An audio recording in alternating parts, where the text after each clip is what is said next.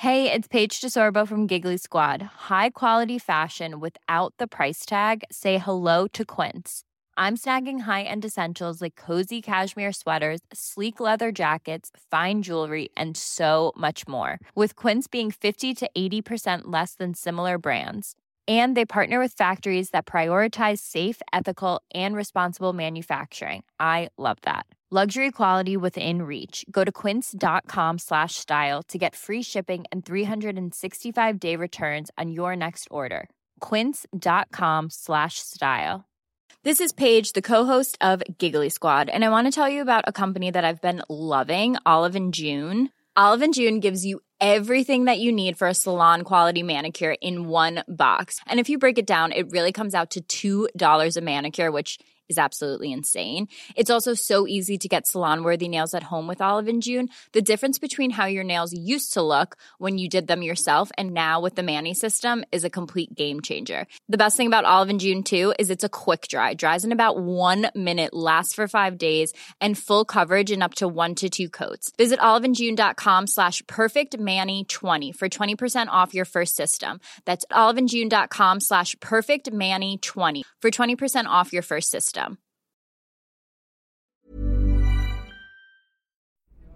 Herzlich willkommen bei Pool Artists.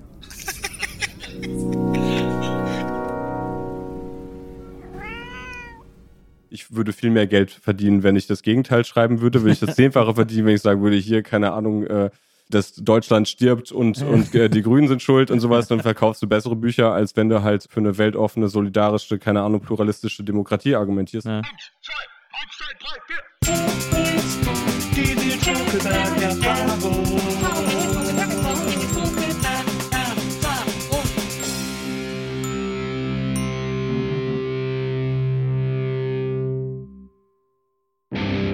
Hallo, liebe NWE-ZuhörerInnen. Herzlich willkommen zu einer neuen Folge der Nils Bokeberg-Erfahrung. Wunderbar, dass ihr alle dabei seid. Und äh, ich freue mich sehr über meinen heutigen Gast, denn äh, ich bin sehr gespannt, über was wir heute alles reden werden und wo wir überall äh, abbiegen und hinbiegen. Ich bin ein äh, stiller Bewunderer der Dinge, die er täglich irgendwie schreibt, der Dinge, die er in ein, seinem Newsletter schreibt und natürlich der Dinge, die er in seinen Büchern schreibt. Und deswegen freue ich mich ganz besonders, dass er heute hier ist und wir mal über all das reden können und vor allem auch, wie er dahin gekommen ist, wo er heute ist. Herzlich willkommen, Jan Skutlarek. Hi. Ich habe lange überlegt, ob man dich Skutlarek ausspricht oder Skutlarek oder Skutlarek könnte ja auch sein. Ich habe direkt äh, überlegt, ob ich reingrätsche oder nicht oder gefragt, mich gefragt, habe ich das mit dir vorab besprochen. Ich heiße Skutlarek. Ah, Skutlarek. Genau, das war, wie du es gesagt hast, vollkommen okay. Ähm, Ja. Es gibt auch manchmal so eine Skut, Skutlarek oder so eine Skutlarek. Ah ja, Das, äh, Skutlarek. ja. Was, ist das, was ist das für eine, wo kommt dieser Name her? Tschechisch. Ah ja. Tschechisch vor äh, Ewigkeiten. Also meine Migrationsgeschichte familiär ist da schon so 100 Jährchen vielleicht. Also Ah ja. ja. ziemlich genau Anfang des 20. Ja. Da können wir direkt äh, einsteigen, weil deine eigene Migrationsgeschichte ja auch äh, ganz interessant ist. In NRW geboren ähm, und äh, aufgewachsen, aber dann seid ihr irgendwann nach Spanien, nach Mallorca gegangen. Du warst auf der Wikipedia-Seite. ähm, ja, das, das stimmt. Ja, meine, meine Eltern sind ausgewandert. Also in äh, Zeiten vor, vor RTL 2, die auswandern, dann vor den ganzen Sendungen. Nee, äh, meine Eltern sind nach, nach Malle gezogen mit mir. Da war ich neun und ähm, da war ich auf Mallorca auf einer internationalen Schule für auch fünf Jahre. Also eigentlich Ja. meine gesamte Mittelstufe auf einer englischen Schule ähm, auf Mallorca und das war auch cool. Aber wie ist das denn, auf Mallorca aufzuwachsen? Es gibt ja das Klischee von Leuten, die sagen, na, Mallorca hat auch ganz schöne Ecken, weil die meisten immer diesen deutschen Tourismus damit verbinden. Wie ist das denn wirklich da zu leben und aufzuwachsen? Ja, also da muss man sagen, wir hatten dann tatsächlich, ähm, also wir hatten natürlich auch irgendwie spanische Freunde und so, aber sicherlich eine Minderheit. Es war eine, eine internationale Parallelgesellschaft, eine von diesen Ja. bösen Parallelgesellschaften haben wir dort gebildet, ähm, aus Deutschen, Engländern, aber auch Schweden, also allerlei Europäern, aber auch Nicht-Europäern, auch Leute chinesischer, indischer Herkunft waren da in, diesem, auf dieser internationalen Schule auch. Und äh, das war eigentlich, ähm, eigentlich ganz cool. Also erstmal landschaftlich ist es auf jeden Fall schön. Ist jetzt nicht so, ich habe jetzt nicht am, äh, am Ballermann gewohnt direkt so. ich war natürlich mal da, ne? auch als Teenager da mal trinken und so. Das, das natürlich kennt man dann schon so, ne? aber es hat ja auch einen, naja, ich sag mal, überschaubaren Unterhaltungswert auf, auf, auf Dauer jedenfalls. Und eigentlich war das schön. Die internationale Community war cool, andere Sprachen lernen war cool, andere Kulturen kennenlernen, spanische Lebensart natürlich auch super, Essen toll. Ja. Und ähm, ja, also es war schon, ähm, es es ist jetzt im Nachhinein, wenn man so drüber redet, jetzt, dass du mich darauf ansprichst oder so, dann merkt man, dass es was Besonderes ist. Ja. So in dem Moment denkst du halt so, ja, jetzt leben wir halt hier. Und Ja. das ist dann halt nichts Besonderes in dem Moment. Und im Rückblick wird's halt dann so eine biografische Besonderheit und äh, schon cool. War, oh, es ist auch ewig her. Ne? Ich bin da 95 hingezogen Ja. und auch so 2000 wieder weg. Meine Eltern sind geblieben. Ich bin, äh, ich bin aufs Internat. Ah, oh, wirklich? Ja, Also man merkt das ja selber immer nie, wenn das Leben irgendwie besonders verläuft. Oder also weil gerade wenn man jung ist und man steckt so drin, dann versucht man sich ja, man hat ja wirklich ganz andere Sorgen, wenn man irgendwie Teenager ist und so, als jetzt sein Leben zu reflektieren oder zu überlegen, äh, ob das gerade eine besondere Situation ist, oder, so, sondern man, man muss ja quasi überleben. Aber das ist doch vielleicht auch im Nachhinein so ein bisschen schon so eine, also wenn ihr da alle so zusammengewürfelt seid in so einer internationalen Schule, dann ist das ja schon so ein bisschen so eine, so eine Wagenburg, oder?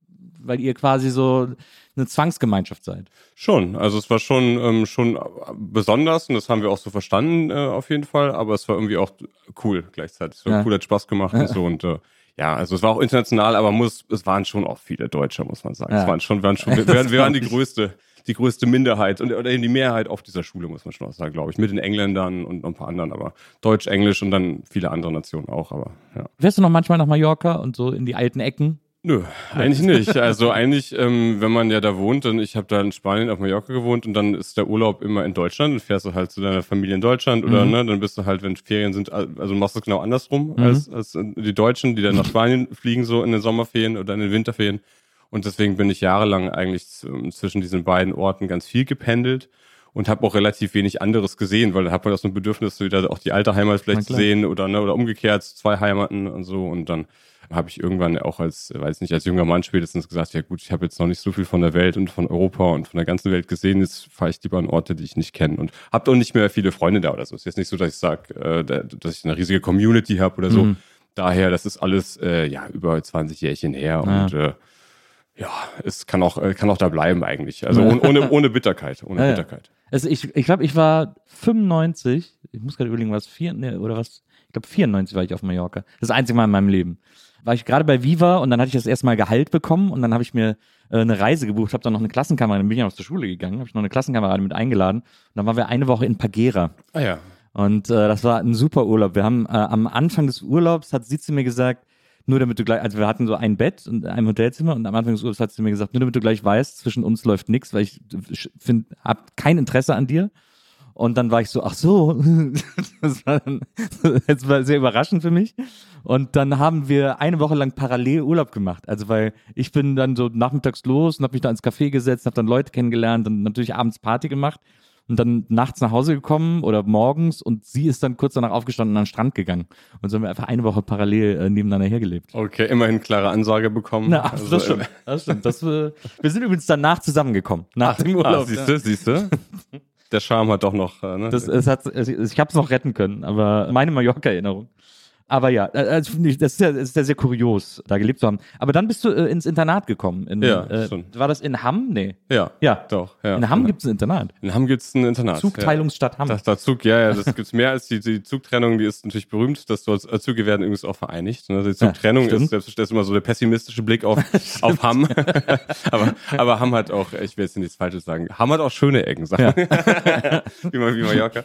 Nee, ähm, ja genau, dann war ich die ganze Oberstufe drei Jahre in Hamm und das war auch irgendwie cool. Also wenn dann, ähm, ich bin halt mit 14 zu Hause ausgezogen. Mhm. Auch und nie wieder ein. Auch. Und das ist, wenn man eine 14-Jährige fragt, willst du, weiß ich nicht, jetzt alleine irgendwo wohnen und äh, fernab elterlicher Kontrolle und ja. Äh, ja, da war auch viele Freundschaften fürs Leben geknüpft und viel Schwachsinn gemacht. Und das war jetzt auch nicht so ein, ich sag mal, will jetzt auch nichts Falsches über die Schule sagen, das war toll. Aber es war, Gott sei Dank, muss man sagen, nicht super streng und wir Ja. wurden ja jetzt nicht super, äh, wurden natürlich kontrolliert und wir wurden natürlich beim Heranwachsen begleitet. Und ich glaube, damals ist es liberaler gewesen als heute.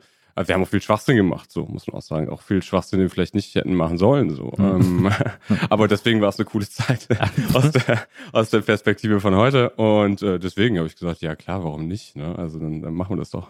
Aber so äh, Coming of Age im Internat, das ist ja schon, das stelle ich mir schon äh, sehr besonders vor. Also sehr, ne, klar, du hast natürlich keinen Vergleich, also deswegen, äh, aber ich glaube schon, dass das, dass man da irgendwie anders äh, heranwächst, wenn man mit so vielen Gleichaltrigen gleichzeitig in derselben Phase ist, als wenn man irgendwie äh, in einem normalen Eltern, also in einem, in einem Elternhaus irgendwo alleine aufwachsen würde oder mit Geschwistern oder so. Eben, da habe ich jetzt nicht den Vergleich. Ich habe mit 15, 16 nicht mehr zu Hause gewohnt und ich habe tatsächlich die Folge von, von dir und Mike Krüger auch jetzt nochmal Ja. gehört und da hat er auch gesagt, dass er auf dem Internat war. Ja. und ihm das, glaube ich, später beim Bund geholfen hat. Also Schlafsaal oder sowas. Wir hatten keine Schlafsäle, aber wir hatten dann schon so, so Hochbetten und sowas, haben schon zu zweit, zu, zu dritt im Zimmer gepennt und sowas. Und das war, also es kann schon auch gut sein fürs Sozialverhalten. Ne? Dann hast du halt Mhm. auch einen Frühstückstisch mit deiner Gruppe in so einem riesen Frühstückssaal mit mehreren äh, Gruppen einfach und dann musst du einfach auch klarkommen mit Leuten, ob du die magst oder nicht. Und Ja. manche magst du, manche werden deine besten Freunde, manche werden dann quasi wie eben Brüder, auch 20 Jahre später noch und bleiben so. Und ähm, Schwestern vielleicht auch, ne? es waren auch Frauen da, ne? es war ein Mhm. gemischtes Internat, Okay. ähm, tatsächlich auch. Und äh, aber auch wenn du jemanden nicht magst, ne? dann ist er halt morgens auch an einem Frühstückstisch und du kannst dich halt nicht auf die Fresse hauen oder so. Das ist halt dann so, das ist dann auch äh, vielleicht ganz also gut. einmal kannst Also, du. ja, höchst, ja. gen- ja, das, tatsächlich war das eine der ganz wenigen Sachen, also Gewalt, ähm, Mobbing auch und sowas, da hatten sie ein Auge drauf, auf Ah, jeden ja. Fall, dass wir jetzt nicht zu fies zueinander sind oder gar körperlich gewalttätig, aber sonst haben die uns total viel machen lassen, rumhängen lassen, äh, Witze machen lassen, Späße und so und das war auch total wertvoll und das ist auch cool einfach und da lernst du einfach auch Sozialverhalten und mit anderen umgehen und Hm. vielleicht auch einstecken und naja, die, die Zeit Teenager ist ja nicht, eh, egal wo du bist, nicht immer geil. Ne? Also, Ja. dass du da auch was einsteckst, mal wo du keinen Bock drauf hast, so das ist, glaube ich, überall so auf jeder Schule und das war bei uns auch so. Aber ja, das war dann, äh, bist du halt quasi da aufgewacht und da ins Bett gegangen und äh, es war, war, nicht, war nicht verkehrt im Nachhinein. Glaubst du denn, dass die, äh, dass äh, es gibt ja immer diese psychologischen, es ist ja auch sehr viel Küchentischpsychologie, aber ich glaube, selbst in der seriösen äh, Psychologie wird das schon so verhandelt als Möglichkeit oder als, äh, als Faktum, dass gerade äh, Kindheit und Jugend sehr prägend sind für das weitere Verhalten eines Menschen auch im Erwachsenenalter. Und glaubst du, dass sozusagen dieses, auch dieses Mitaufwachsen im Internat, also dieser, äh, so eine Art oder auch auf der internationalen Schule übrigens auch, äh, so eine soziale äh, Gruppe irgendwie, so eine Schicksalsgemeinschaft, die irgendwie miteinander klarkommen muss und sich damit arrangieren zu können, dass das im Longtail dafür gesorgt hat, dass du heute so daran interessiert bist, gesellschaftliche Zusammenhänge zu verstehen und irgendwie aufzudröseln und irgendwie so ein bisschen zu kitten?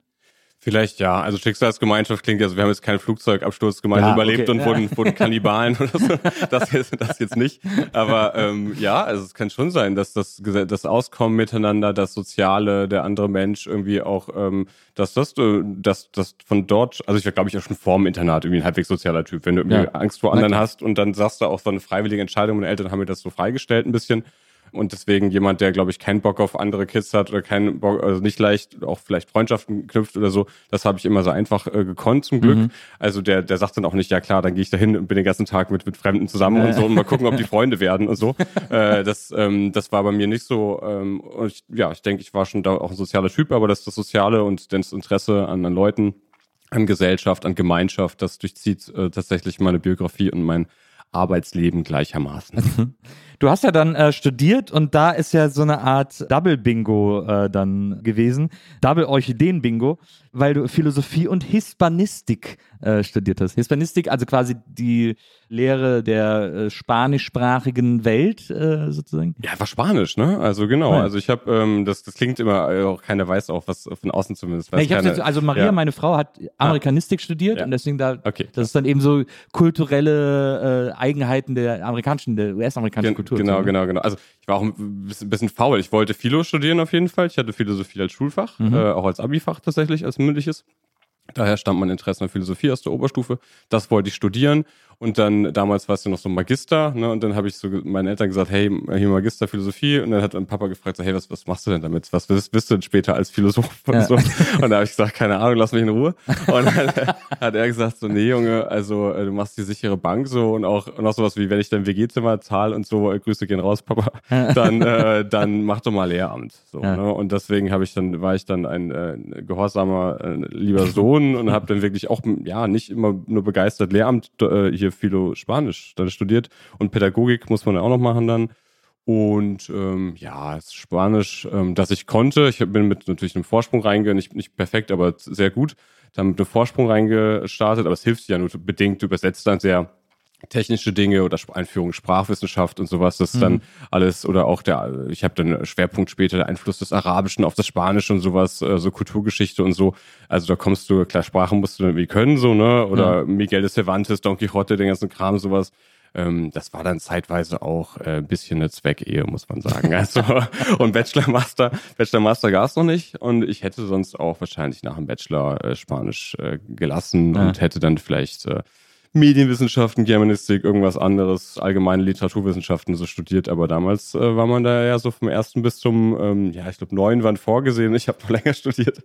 ähm, dann warst du da erstmal drin halt, ne? Und dann hast du nach ein paar Jahren auch nicht gesagt, so, okay, jetzt werfe ich's hin und Latinum nachgeholt, ne? Das war extra traumatisch und äh, da sagst du auch, das Latinum einmal durchgefallen übrigens. da sage ich, habe ich auch nicht gesagt, das mache ich jetzt, habe ich jetzt umsonst gemacht, irgendwie so, mir zieht so äh, wie ein Verrückter in die Birne geprügelt. Ja. Hat dir das Latin dann auch fürs Spanisch geholfen? Aber du konntest wahrscheinlich schon Spanisch. ich konnte bisschen, ne? Spanisch, ja. Ich konnte Spanisch eher im, nee, eher Gegenteil. Ich habe mir tatsächlich ähm, die lateinischen Texte probiert, so aus dem Spanischen zusammenzuraten und abzu, abzuleiten und Ja. so und zusammen zu würfeln. Und das hat manchmal ähm, geklappt, aber natürlich nicht so mit so Ablativen und den ganzen technischen Kram. Mhm. Das heißt, an der Uni, die Vorbereitungskurse bin ich ganz gut durchgeschlittert so. Aber dann da gab es so eine, so eine Erweiterungsprüfung äh, zum Abitur, heißt es, glaube ich. Und das musste man dann bei dem äußeren, beim Amt machen, wirklich. So nach drei Semestern Latein prügeln in den Kopf an der Uni und dann da bin ich dann auch einmal durchgefallen und dann hatte ich nochmal so einen Intensivkurs, so vier Wochen lang oder so nur Latein. Und das ist dann auch das Drill, Drill ne, der Latein-Drill. Und dann, dann hast du es auch drauf. Latein-Bootcamp. Dann, genau, Latein-Bootcamp und dann hast du es auch drauf. Also mir hat es, glaube ich, auch geholfen, aber es hat mir auch einiges verstellt, als dass ich dann so faul sein konnte und einfach so über den Daumen peilen konnte, was das eventuell heißt. Ja. Und da, das hat am Gegenende nicht mehr funktioniert.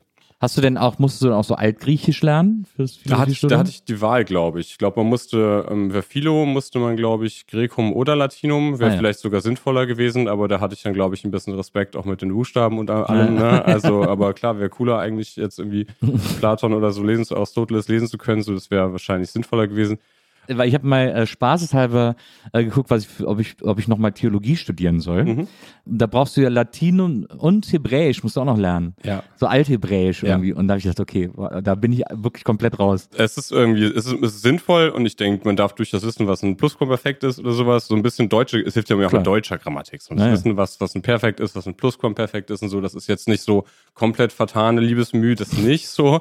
Aber das sind halt die Basics, die lernst du halt im ersten Semester an der Uni dann äh, Latein, quasi alle Grammatik und den ganzen Kram. Im zweiten hast du Cäsar und im dritten Cicero. Und das ist halt dann schon einfach ne, die Basics. Ich sag mal, Semester eins würde eigentlich auch reichen. So Lateinkenntnisse heißt das, glaube ich. Ja. Und äh, was ich nachgeholt habe, war das Äquivalent zum großen Latinum. Und das ist dann einfach so, oh, ist ein bisschen viel gewesen, ne?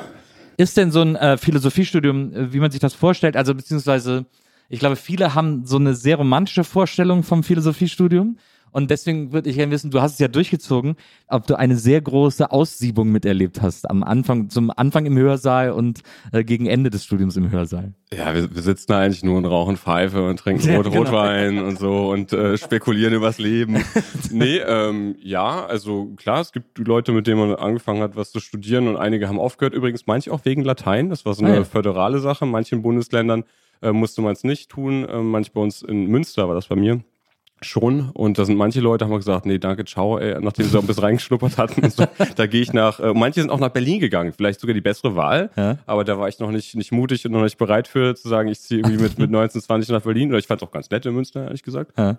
Und äh, ja, klar, ich habe mit Leuten angefangen, die nicht mit mir äh, aufgehört haben. Warum die jetzt genau, also es ist schon, ein- es ist eine Textwissenschaft, es ist ähm, in, in, teilweise sehr formal, es ist teilweise eben auch schon auch kompliziert, das stimmt eben auch. Mhm. Also es ist eben nicht nur romantisch übers Leben schwadronieren, wenn Leute sagen, das ist doch keine Wissenschaft und so, klar, es ist, es ist eine Geistwissenschaft und klar hat man dann eine, eine methodische Ausbildung und eine, lernt eine Art und Weise zu, zu denken, zu schreiben, zu argumentieren und das ist auch gut äh, so.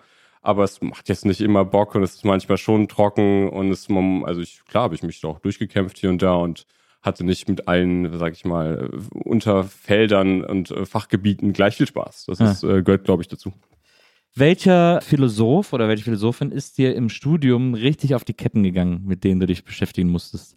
Oh, gute, ach, gute Frage. Ne? Das, das verdrängt man dann vielleicht wieder so direkt, wenn man. Also ich, hab, ich, hab, Ja. also ich finde so, ich habe ja äh, Regie studiert und da hatten wir auch Medienwissenschaften äh, als Studienfach und da mussten wir uns halt irgendwann natürlich mit den großen Medientheoretikern und Kritikern beschäftigen und so. Und da war dann irgendwie äh, Marshall McLuhan und viele andere. Ich fand McLuhan sehr witzig, der hat mir gut gefallen, aber dann haben wir natürlich auch Neil Postman besprochen und der ist ja so sehr grumpy und der ist ja auch eigentlich auch total veraltet, wenn man das heute irgendwie liest, was der, was der irgendwie erzählt hat. Ich fand es mega witzig, mich mit denen zu beschäftigen, aber ich fand den natürlich eigentlich so, ich habe gedacht, eigentlich ist das ein totales Arschloch. Okay. ähm, ja, also das stimmt. An der Uni wird man irgendwie auch gezwungen, was zu lesen, was man nicht will. Das, das ist richtig und ähm, hier und da auch wichtig. Ne? Aber ich konnte aber in Teilen das, oder glaube ich, du ja sicher auch, das auswählen, so in so Modulen, was man musste, Mhm. Hauptsache irgendwas belegen aus den Modulen. Deswegen hat man sich ja schon zusammengestückelt, was einen so halbwegs interessiert, das stimmt. Aber ich glaube, jetzt, wo du sagst, so, ähm, ich will jetzt niemanden empören und wahrscheinlich, aber ich bin kein groß, kein riesiger Kant-Fan auch gewesen, auch im Studium und so, also überhaupt, äh, wenn jemand so kryptisch schreibt, dass man erstmal so, also gerne konzentrieren beim Lesen und Ja. so, gerne dicht schreiben, aber wenn man so dann so wirklich so, so blinzelnd draufblickt und es zwei, dreimal liest, so, und es vielleicht auch dem Klischee der Philosophie als unverständlichem Geschwurbel, Ja. nicht dass Kant das ist, aber so manchmal entspricht, das, das hat mir dann äh, missfallen und ich denke, wenn man auch komplizierte Gedanken hat, kann man die idealerweise auch halbwegs verständlich sagen. Die Leute wissen heute ja nicht mal mehr, wie Kant aussah, wie wir gerade vor kurzem auf dem Cover von zwei Zeitschriften gesehen haben. Weil zum großen Kant ja äh, der falsche äh, Mensch abgedruckt, irgendwie sein Kumpel wurde da abgedruckt oder so. Ja, ne? ja, voll. Das war nicht Kant, der da auf den Covern zu sehen war.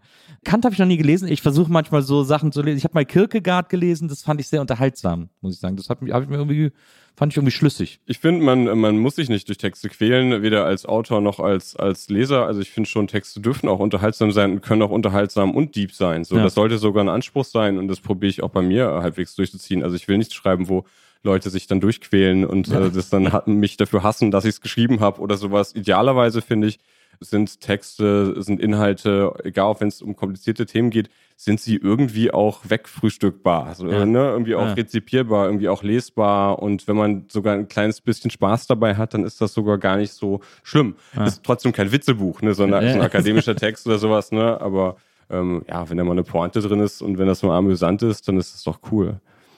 Ich finde das interessant, weil du bis zu dem Punkt, wo du jetzt bist, wo du erfolgreiche Bücher schreibst, die irgendwie viel beachtet sind und die auch, äh, die auch eine wichtige Funktion erfüllen.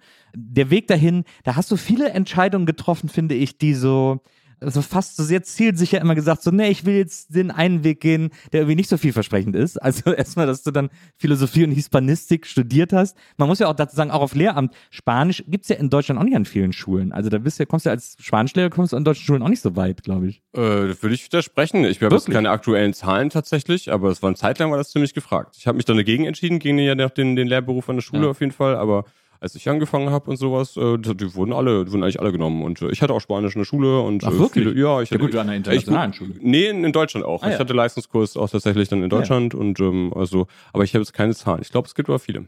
Das, Ja. Bei uns gab es das nicht. Das war in Wesseling zwischen Köln und Bonn, da war das exotisch, wenn einer Spanisch sprach. Ja, ja, aber es, es stimmt. Ich habe äh, tatsächlich so ein bisschen orchideenmäßig oder nischenmäßig oder auch du hast ja noch komplett unterschlagen, dass ich eine Zeit lang ganz lange äh, Gedichte Ja, da geschrieben wollte ich, jetzt, habe. da wollte ich nämlich jetzt drauf hinaus. Das wäre jetzt nämlich der nächste Punkt gewesen. Oh also nach diesem Studium hast du dann beschlossen, jetzt mache ich, jetzt bediene ich mal das eine Genre, mit dem wirklich niemand irgendwas verdient.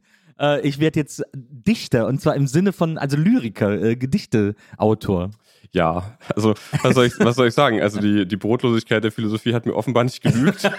De dementsprechend wollte ich doppelt brotlos sein und habe dann ähm, eben auch tatsächlich ganz viel, ja, so zeitgenössische Lyrik eben auch so geschrieben. Jetzt äh, denken die Leute wahrscheinlich so an Geburtstagsständchen mit Endreimen und sowas. Ja. So, nee, das ist so auch die zeitgenössische Lyrikszene in Deutschland, das ist selbstverständlich schon was ganz anderes, als was man so klassischerweise in der Schule liest. Oder wenn man einen guten Lehrer, gute Lehrerin hat, dann liest man hoffentlich auch was zeitgenössisches halbwegs, kommt aber eher seltener vor. Das ist dann teilweise wie Miniaturprosa manchmal, so ganz, ganz kurz, ne, da reimt sich vielleicht auch nix Mhm. oder ne, oder die Stilmittel sind auf jeden Fall nicht sofort zu erkennen. ähm, Oder was mich auch an der Lyrik interessiert hat, waren dann auch eher so, eher so kryptische, metaphernreiche kleine Texte, die wirklich, wo dann die allermeisten Leute erstmal drauf gucken und sagen so, hä?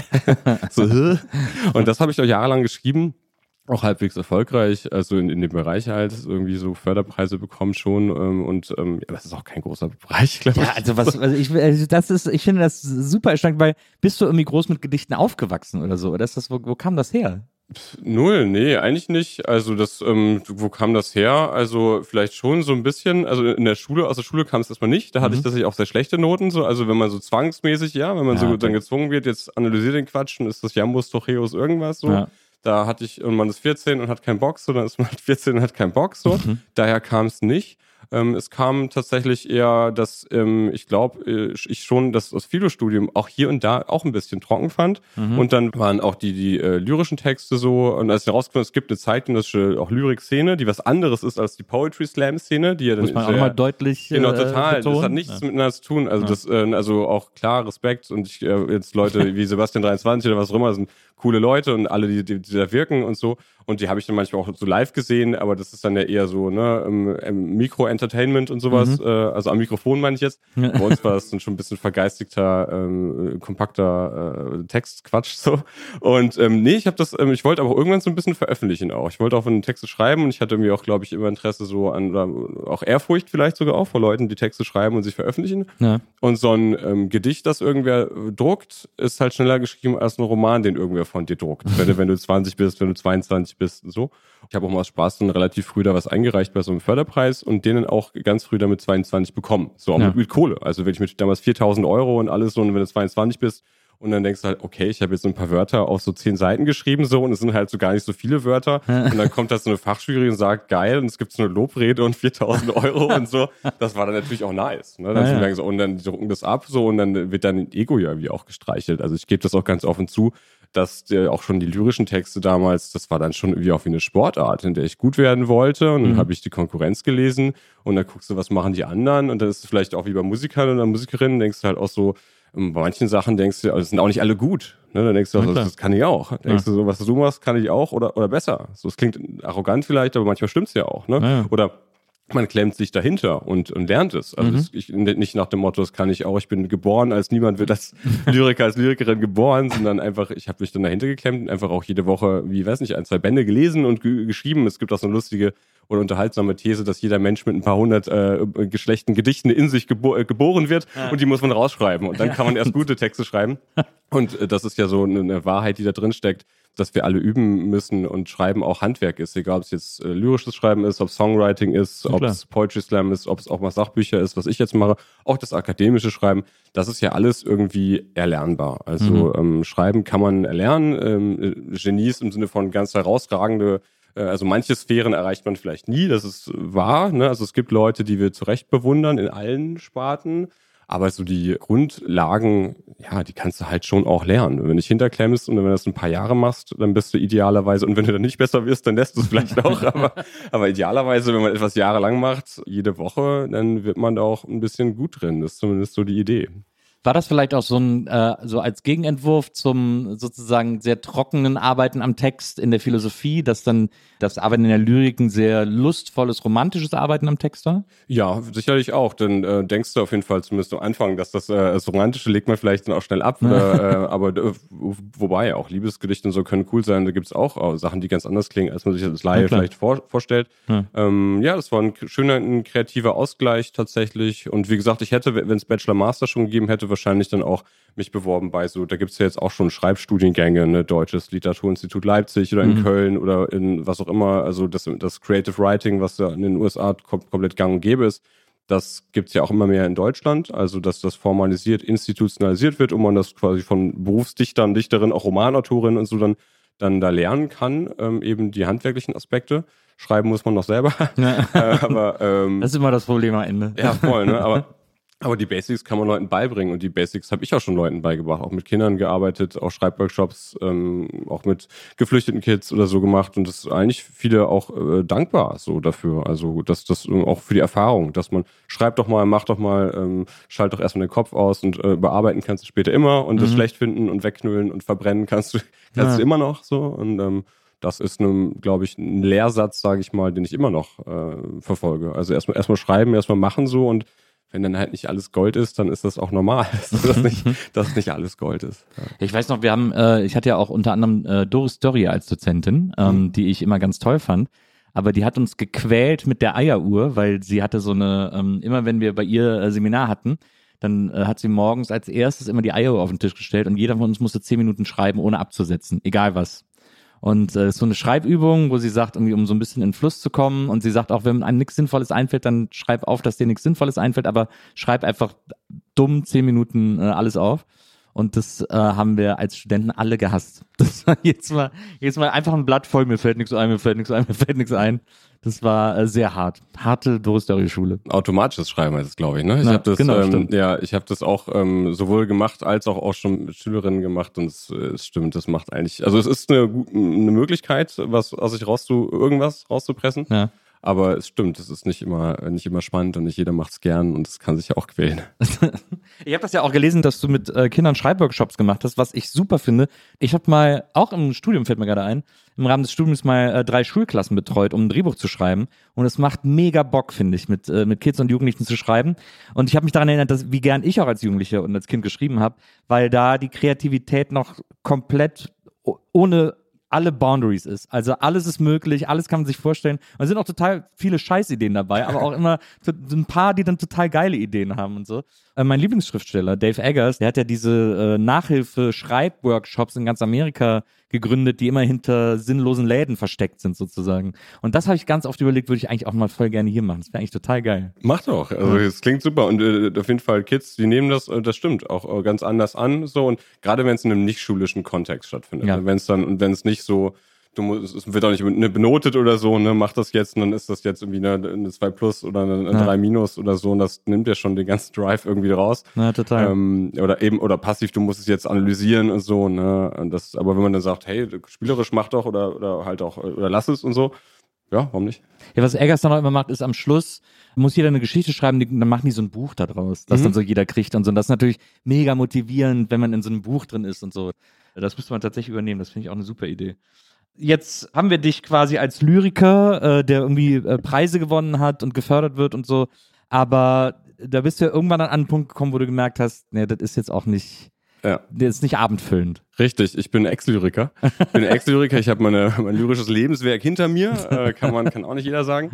Ähm, Ly- Lyrik Privatier quasi. Ähm, nee, ich habe keine Lust mehr drauf gehabt irgendwann und das Gefühl gehabt, äh, also ich habe meine ganzen 20er, glaube ich, fast schon das, das gemacht so und auch wenig, also schreibend äh, auf jeden Fall. Und dann irgendwie das Gefühl gehabt, äh, dass ich das so, so durchgespielt habe, so ein bisschen.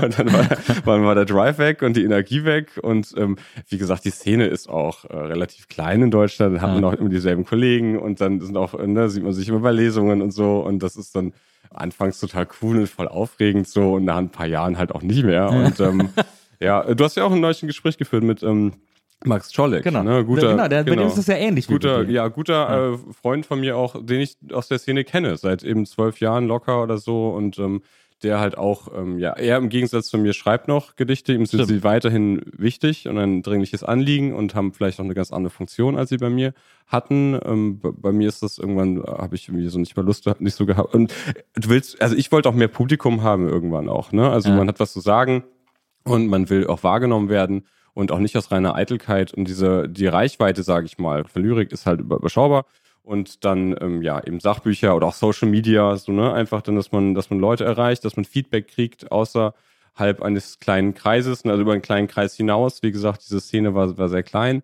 Das fand ich dann doch wichtig. Und natürlich spielen dann irgendwann auch so finanzielle Sachen auch eine Mhm. Rolle einfach. Ne? Also, dass du bei Lyriklesung kriegst du vielleicht mal auch doch ein Honorar für, äh, wie gesagt, einen Preis oder so Förderungen. Und ich habe auch mal ein ganzes Jahr lang nur, nur von Gedichten gelebt. Das haben sie auch sehr, eher wenige. Also in einer, in einer Einzimmerwohnung und sowas, so mit Ja. Stipendien und sowas. Also war kein Luxusleben, nee, aber so dass du denkst, ja, jetzt bin ich kein Student mehr, jetzt will ich davon auch vom Schreiben noch besser leben können und wirklich Schriftsteller sein, dass das äh, die Stromrechnung genauso zahlt wie die Miete und sowas. Ja. Das äh, ist mit Lyrik nicht möglich in der Regel.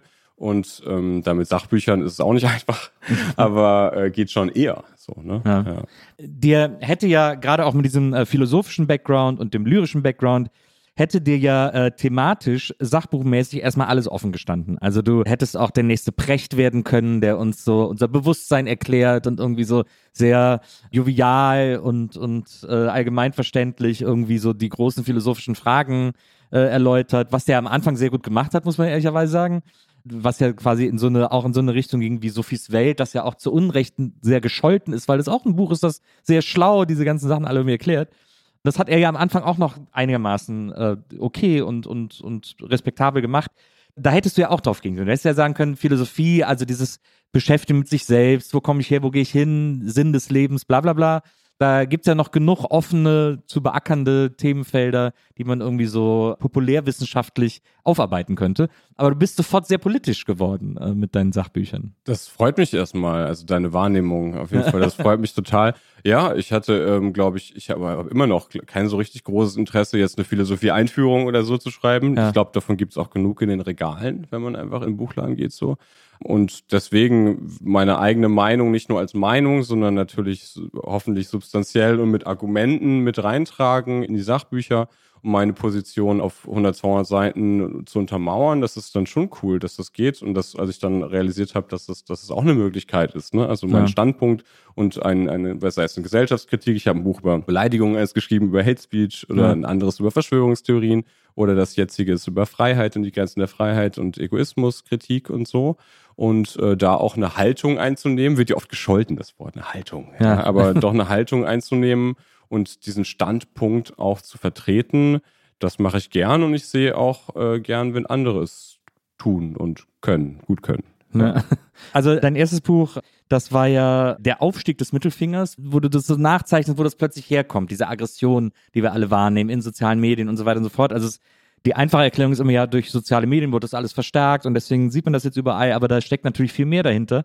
Und das hast du in dem Buch so aufgedröselt. Und wie gesagt, das nächste Buch war dann über Verschwörungstheorien. Das ist dann auch mitten oder so an den Anfang von dieser ganzen Corona-Zeit mit reingedonnert und hat das irgendwie direkt da, äh, war da natürlich dann bestens aufgehoben, in dieser, wo das plötzlich allgegenwärtig wurde auch und irgendwie wir alle in den Familien äh, Fälle hatten, wo wir uns plötzlich mit Leuten auseinandersetzen mussten, die komische Dinge von YouTube nachgeblappert haben.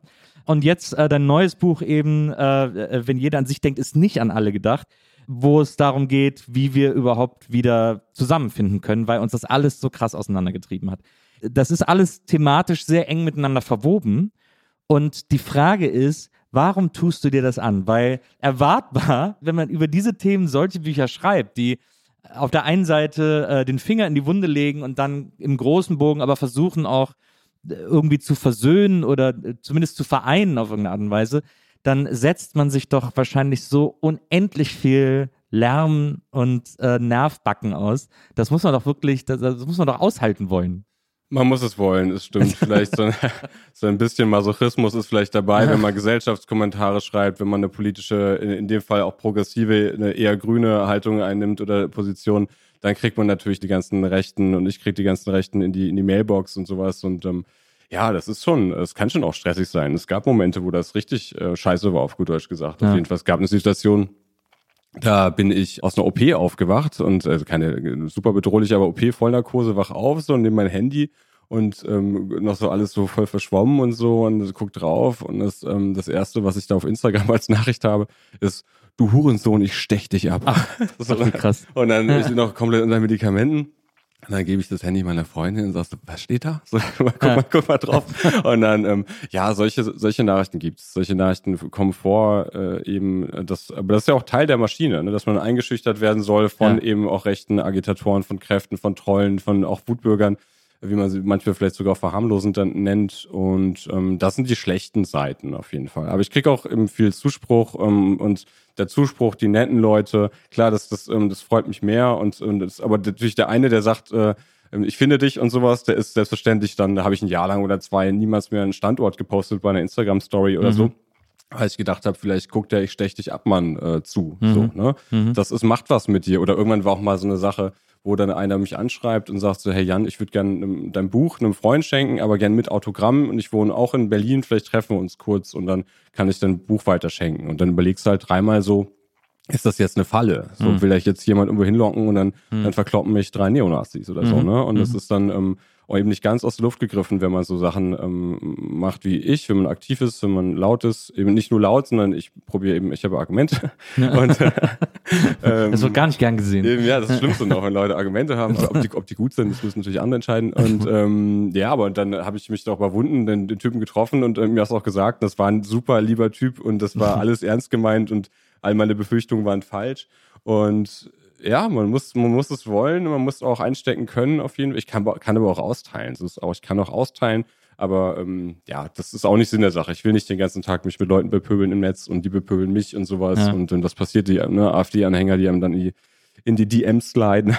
das, ähm, Das ist blöd, aber das so ein, ähm, ja, ich habe auch so ein Gefühl entwickelt, mit wem ich da nicht weiterrede und wo es sich dann nicht lohnt. Also jetzt in der Pandemie zum Beispiel Impfgegner und so. so. Also ganz schreckliche Leute, muss man sagen. Ich krieg, dafür kriege ich jetzt wahrscheinlich E-Mails, aber ganz, ganz schreckliche Leute und ähm, da lohnt sich der Dialog mit den die Hardcore-Leuten auf jeden Fall gar nicht. Mit manchen, die offen sind für Gespräche und die wirklich sachlich reden wollen und mich nicht abstechen wollen, ja. mit, denen, mit denen rede ich halt auch. So und manche Gespräche wurden dann auch gut. So oder manchmal stecke ich auch Leute in Schubladen. Wenn du so, wenn du die 100 Beleidigungen kriegst und dann denkst du bei der 100 ersten Nachricht halt irgendwie auch so, der ist auch blöd und will ja. was und so und dann vielleicht ist das dann gar nicht so, sondern man ist schon so eingestellt, negativ eingestellt ja, also dann, ich probiere da möglichst offen zu sein, aber wenn ich merke, jemand nervt und so, wird er jetzt auch schnell geblockt und gut ist und so. Und dann, ja. ja. Glaubst du, dass ein Buch mit äh, guten Argumenten, ich finde, du hast ja meistens auch die richtigen Argumente äh, auf deiner Seite, glaubst du, dass ein Buch mit guten Argumenten etwas äh, erreichen kann? Ist das im Endeffekt eher eine Bestärkung der eigenen Gruppe, damit man sich gesehen fühlt und damit man irgendwie auch ein, so eine Art, ja, im weitesten Sinne Gemeinschaftsgefühl hat. Wir sind, wir sind mehrere und hier einer schreibt ein Buch und einer macht einen Song und so. Sind das wirklich Dinge, die was außerhalb der eigenen Gruppe was erreichen können?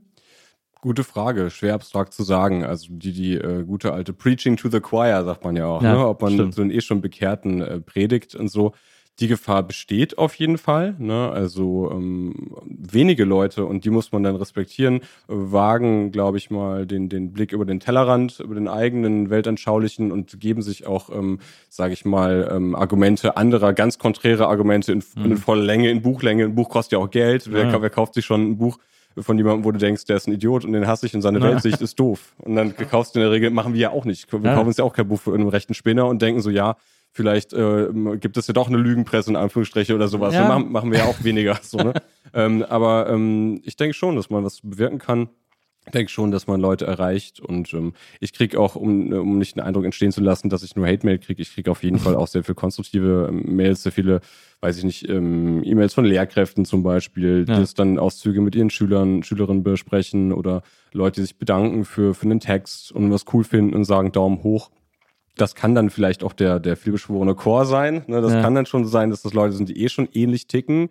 Aber ja, also man sollte immer miteinander reden, auch mit den anderen so, ne? Aber manchmal ist es auch schwer. Ne? Manchmal ist es total schwer. Und ich habe auch ja. anfangs zu auch diese Verschwörungstheorie-Buchzeit dann auch mit so äh, sich, weiß ich nicht, dann hatte ich dann einen längeren Dialog mit so einem ähm, 9-11 äh, Inside-Job-Typen und sowas. Loose wir, Change. Ja, genau, wirklich, ja. Und dann hatten wir auch wirklich uns E-Mails geschrieben, auch so ein Dutzend oder zwei und dann hat das auch ja nicht viel gebracht, ne, weil der ja. mich konvertieren wollte, dass, dass ich komplett falsch liege und ich ihm aufzeigen wollte, wo er falsch liegt. Mhm. Und äh, in Klammern, er lag falsch.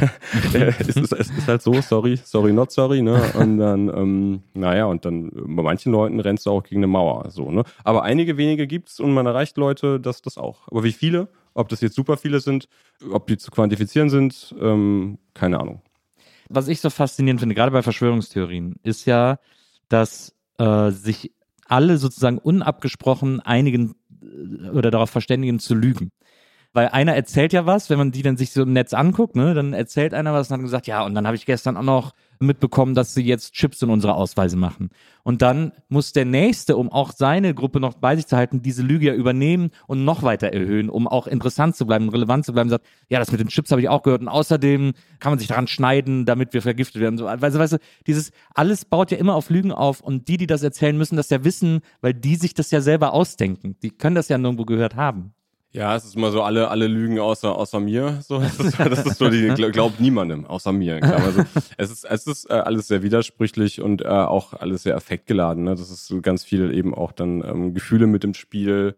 Und ähm, es geht auch um Kontrolle einigen Leuten oder auf Kontrollverlust, sei nun imaginiert oder tatsächlich. Ne? Also Leute, die wenig ähm, Gefühl haben, Kontrolle über das eigene Leben zu haben, die glauben eher, also sagt auch die Forschung, eben an Verschwörungserzählungen und so. Ja, das, äh, ja. Ja, aber ich, aber ich, aber ich meine quasi so die Verbreiter der Theorien, ne, mhm. die, weil für die ist es ja alle ein Business. Also muss man ja ganz ehrlicherweise sagen, so wie die während Corona alle irgendwie Kohle eingesammelt haben, ist das ja, Ja. ein Geschäftsfeld. Ja, sowohl als auch, ne? Also sowohl als auch. Also für manche ist das ein, ein Business und du spielst darauf an, dass man sich fragt, äh, meint der oder die das ernst? So, ne? So, ist ja, also ja, die, die müssen halt ihre Gruppe bedienen und müssen dabei aber natürlich immer krasser werden als der, der vor ihnen was erzählt hat. So. Ja, das stimmt. Und es ist ein Business, es ist wirklich ein Wirtschaftszweig, was esoterische und verschwörungstheoretische Bücher ausmachen. Das ist einfach irre, auch in Ja. Deutschland. Ne? Also damit kann man, also ich würde viel mehr Geld verdienen, wenn ich das Gegenteil schreiben würde, würde ich das Zehnfache verdienen, wenn ich sagen würde, hier, keine Ahnung, äh, dass Deutschland stirbt und, und äh, die Grünen sind schuld und sowas, dann verkaufst du bessere Bücher, als wenn du halt für eine weltoffene, solidarische, keine Ahnung, pluralistische Demokratie argumentierst, Ja. wie ich es tue. Andererseits gibt es ja auch Fälle von Leuten, die sich ihre Karriere auch ganz gut verbrannt haben, so, ne? wo man dann auch, also denk jetzt zum Beispiel an so Leute wie Attila Hildmann oder so, Mhm, ne? der war ja mal wirklich so ein Spaten-Promi Mhm. so, ne? und Mhm. bekannt jetzt, jetzt denkt man, ähm, der Neonazi in der Türkei Mhm. halt so, ne? Das ist so eine, also, also der hat, ne, das ist das ist jetzt so, und das ist jetzt jemand, der zu Recht natürlich geächtet ist, Ja. der zu Recht einfach auch außen ist. Und ähm, einige Leute radikalisieren sich sicherlich auch wirklich einfach vor Publikum und verdienen vielleicht noch was dabei. Manche spielen vielleicht einfach nur diese Verschwörungstheoretiker-Rolle, um Sachen zu verkaufen, nur als Business. Mhm. Und bei einigen ist es eine Mischung aus beidem. Ja, das, ich finde das ganz, also das war etwas, was mich während Corona extrem fasziniert hat. Überhaupt, wie die Gesellschaft da aufgebrochen ist und was da so, wie die Leute, weil da habe ich das, ich, ich finde, man hat es bei Pegida natürlich schon mal ein bisschen gesehen, beziehungsweise ich würde sogar, und das ist jetzt ein sehr harter Stretch, der ein paar Leuten vielleicht wehtun wird, aber die Mechanismen, die man bei Pegida gesehen hat, finde ich, hat man vorher auch schon ein bisschen bei der Piratenpartei gesehen. Okay. Und da gibt es diesen Wunsch nach äh, Gestaltung, diesen Wunsch nach Anerkennung, klar, ist der einfachste äh, Wunsch, nach dem alle streben, aber auch dieser Wunsch nach so einer politischen Gestaltungsmacht irgendwie so auf so eine komische Art.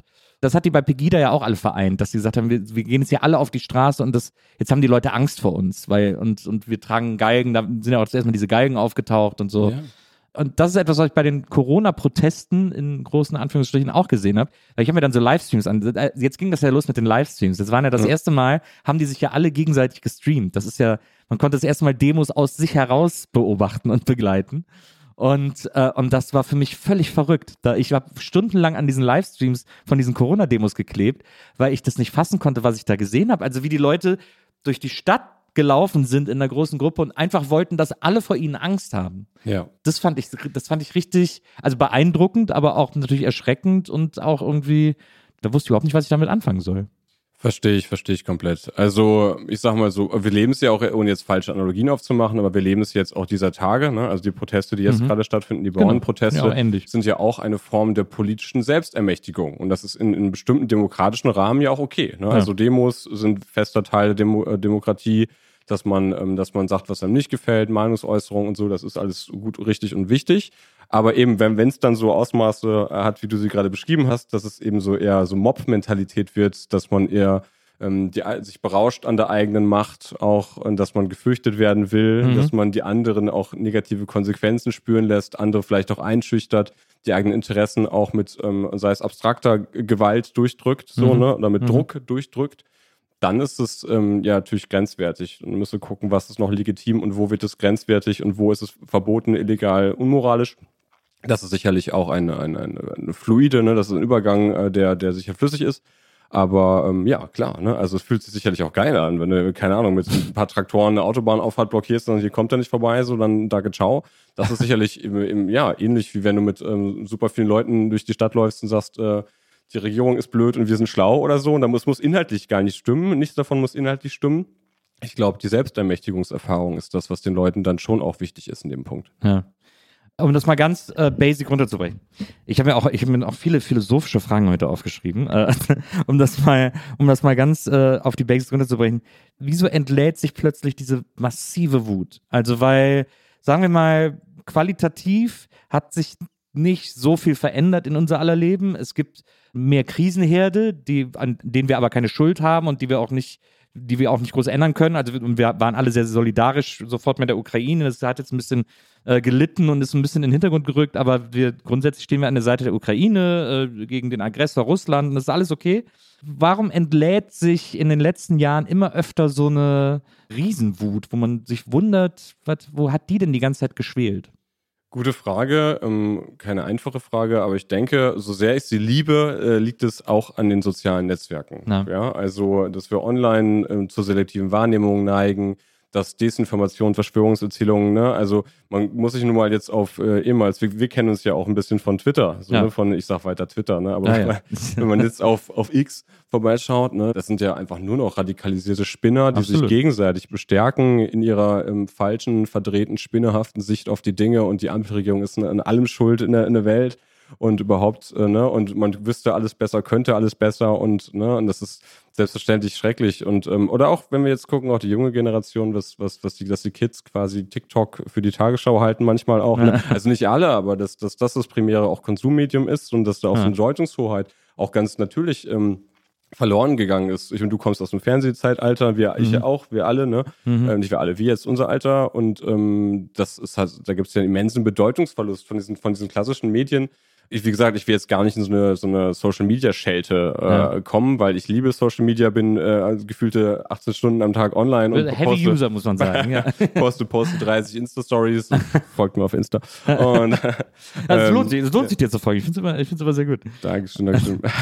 Und äh, Dito übrigens. Und Dito. Ja, empfehle ähm, nee, genau. Und äh, daher, ich glaube schon, dass ganz viel mit, mit verkürzten Darstellungen, mit, mit auch Emotionen, mit hochkochenden Emotionen im digitalen Raum zu tun hat und dass man sich ja auch eine Teil Timeline zusammenbastelt.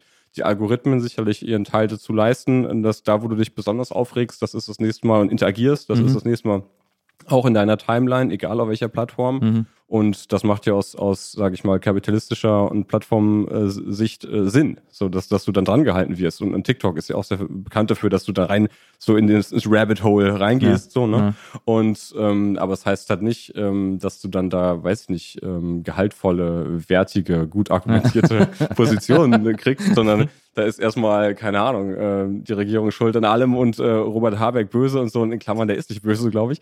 Und ähm, ja, naja. Das wäre eigentlich ein geiler Algorithmus, wo, in dem die Argumente immer besser werden, je länger man guckt. Ja, das wäre, äh, also ähm, es, es ist ähm, auch die, ähm, da sind wir eigentlich schon bei der Ethik der, ähm, der sozialen Medien auch, ne? Und Ja. der ethisch-moralischen Verantwortung von, von ähm, sei, es, sei es Twitter, über Twitter können wir abschreiben, Elon Musk hat einen an der Waffel, so, das ist jetzt, glaube ich, Na. das Ding ist gegessen, das, das Schiff ist untergegangen, so. Leider muss man, glaube ich, sagen, aus unserer Sicht, wir fanden es beide cool, denke Ja, ich. Also ja. ich fand es cool, als noch Twitter war. Total. Ähm, und aber dennoch, jede, äh, auch die anderen Plattformen, die haben selbstverständlich auch eine, eine Verantwortung für ihre Algorithmen, für, für was sie den Leuten präsentieren und sicherlich auch ähm, einen, einen, einen großen Teil an, an einen großen Anteil an ähm, Aufheizen, einen, einen großen Mitverantwortung dafür, dass dass jetzt Leute so, weiß ich nicht, nicht, jetzt nicht niemanden, der einen, äh, wenn du einen Galgen baust und den an deinen Traktor hängst oder sowas, oder wenn du diese ganz, ganz schrecklichen ähm, Querdenkerschilder und sowas, diese ganzen schrecklichen Vergleiche, die es gab, da will ich jetzt niemanden entlasten und sagen, okay, das haben die sozialen Medien haben dich angestiftet und du bist da gar nicht dann schuld. Das wäre auch zu weit. Aber dass Leute ähm, doch durchaus sich online radikalisieren, ist, ist ja, ist ja keine, ist ja keine kontroverse Aussage, ist ja Fakt, dass Ja. viele Leute sich online radikalisieren und dass die Online-Radikalisierung im 21. Jahrhundert einfach sehr, sehr leichter möglich ist als im 20. Aber tatsächlich auch eines der Hauptprobleme unseres Jahrhunderts wahrscheinlich, oder? Also, Ja. weil man muss ja auch so sagen, das ist auch jetzt ein bisschen überspitzt formuliert, aber äh, früher gab es einen Dorfdepp, der die Verschwörungstheorie irgendwie äh, in der Kneipe erzählt, also ja, komm, ist gut, geh nach Hause irgendwie Mhm. und dann hat das keine Resonanz gehabt. Jetzt findet er halt die ganzen anderen Dorfdeppen, äh, mit denen er sich dann zusammentut im Internet und dadurch fühlen sie sich gleich viel ermächtigter in den, in den Dingen, die sie sagen, behaupten. Absolut. Ich war, ich war neulich in einer, in einer Eckkneipe und dann ähm, war da wirklich auch so, die war relativ leer und es war früh.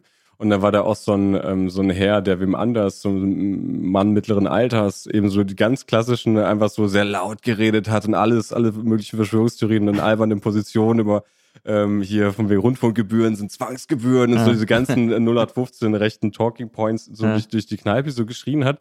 Und es wurde auch immer äh, absurder und alberner. Und das, das in so einem echten, in einem echten physischen Raum dann so mit Fremden so zu hören in der Kneipe. Und ähm, das war dann schon auch so eigentlich lustig fast schon, dass man merkt, wie, wie, äh, wie albern er wirkt und wie was das für verdrehte, komische Positionen ja auch, auch sind, die er dann so, ähm, als, als wäre der Präsident so in, äh, in die Welt hinaus schreit. Und äh, er hat sich halt total zum Affen gemacht und das nicht gemerkt. Und ähm, ja, das waren halt so bedingt so ein paar Zuhörer halt nur.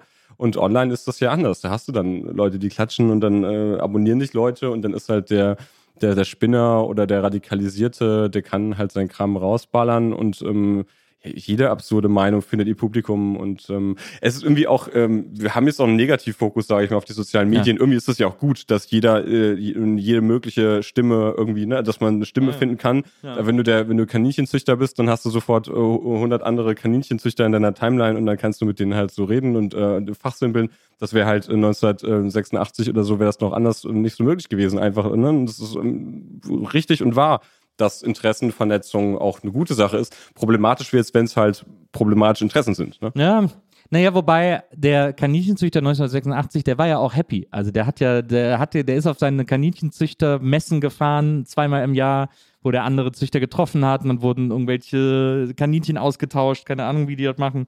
Und dann war das für den super. Und deswegen hat den, der hat zwar jetzt mehr Informationen und mehr Gleichgesinnte, aber es bringt ihm eigentlich gar nicht mehr. Ja, und äh, damals hat er auch nicht erfahren, dass Bill Gates hinter der Kaninchen, Kaninchenimpfung steckt. genau.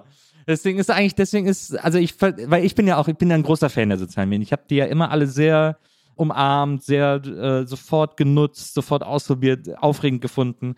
Also deswegen, ich will da gar nicht, ich will gar nicht dieser, dieser Pessimist oder Schwarzmaler oder Boomer sein oder so immer ähm, weil ich da, ich habe da auch von profitiert. Also ich habe da auch viele Leute kennengelernt, ich habe da auch sogar Jobs drüber generiert und so weiter. Dito, Dito, Dito. Genau, deswegen kann ich das nicht so verteufeln, aber trotzdem muss ich sagen, der Nutzen ist eigentlich, also wenn man eine Kosten-Nutzen-Rechnung aufmacht und wenn man sieht, an was für einem Abgrund wir gerade alle stehen, dann denke ich manchmal, naja, gebraucht hätte es eigentlich nicht. Hast du recht. Also geht mir auch ähnlich. Und wenn du, wenn du fragst, ja, wo muss man sich das wirklich antun und so, ne? Und irgendwie die andere, der andere Teil der Erzählung ist natürlich, äh, ich zumindest weiß nicht, wie es dir geht, aber ich, man ist ja auch irgendwie einfach dran gewöhnt und, ne, und man ist dann hängt da, das macht ja auch ein bisschen süchtig. Und man ist auch irgendwie, absolut. Ich bin auch einfach ein Handyopfer, Punkt. Ja. Ne? Ich habe ja. hab mein Smartphone und dann, äh, ich mache auch sinnvolle Sachen ne, und mache interessante Sachen und lerne interessante Leute kennen, ebenso wie du. Ne? Aber ich, ich switch, ist momentan switch ich zwischen, äh, zwischen Insta, Threads und äh, Blue Sky wirklich so im, im Dreiertakt hin, hin und her, so einfach so und guck, was geht da, was geht da, was geht ja, da. Absolut, ja. Das mache ich so ähm, einfach auch, ähm, ja, nicht nonstop, aber wenn ich frei habe, so und das ist nicht nur gut. Und das ja. ist und einiges davon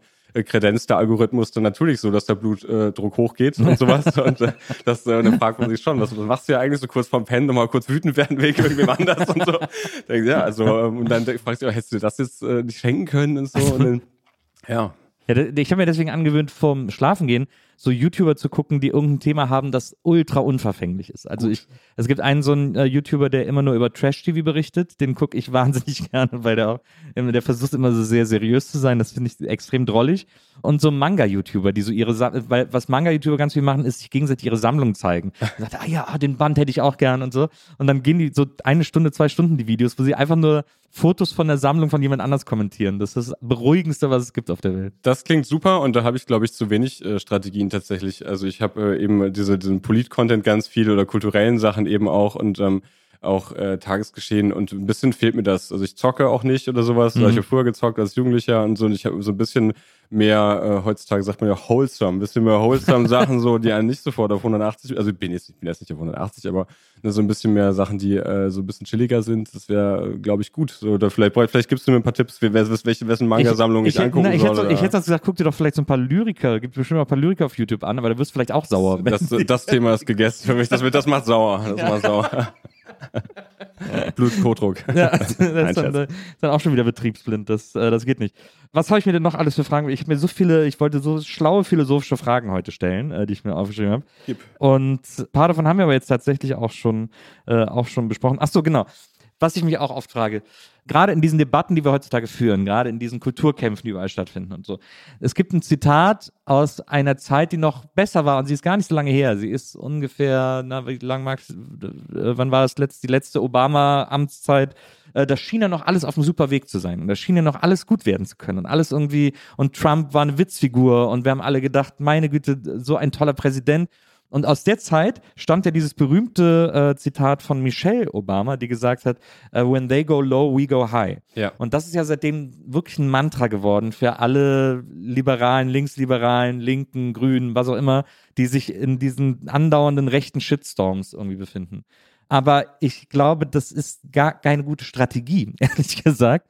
War das ein Fehler? Schwer zu sagen, aber ich weiß, was du meinst. Also, dass, ähm, dass die Strategie niveauvoll auf wenig niveauvolles ja. oder sinnvoll auf Unsinn zu kontern, dass die nicht ähm, nur funktioniert, die, das ist offenbar, würde ich sagen. Das ist ja. mittlerweile klar.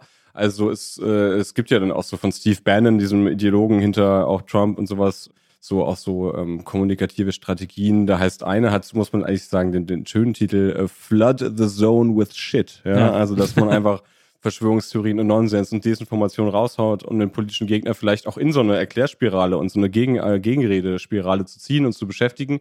Das passiert einerseits.